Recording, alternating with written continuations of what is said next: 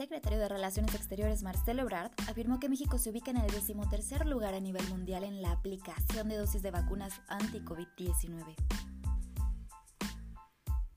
La Secretaría de Salud informó que durante la última semana de abril iniciará la vacunación anti-COVID a adultos de 50 a 59 años y personal docente perteneciente a los estados de Tamaulipas, Veracruz, Coahuila, Nayarit y Chiapas.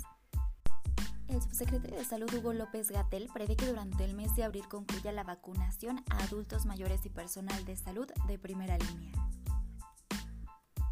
María Elena Álvarez Builla, directora del CONACID, afirmó que ya se encuentra en marcha la investigación clínica en pacientes voluntarios de la vacuna mexicana anti-COVID-19 denominada Patria.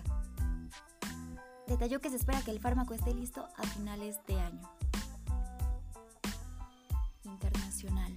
Las autoridades sanitarias de Estados Unidos recomendaron pausar por precaución el uso de la vacuna anti-COVID de Johnson Johnson.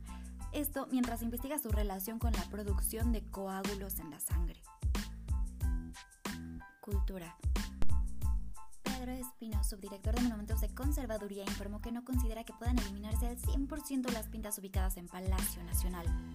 Afirmó que hay material que desde hace tiempo penetró en la estructura y detalló que será posible que los restauradores eliminen la intensidad, pero que es posible que queden como evidencia algunos halos de calor.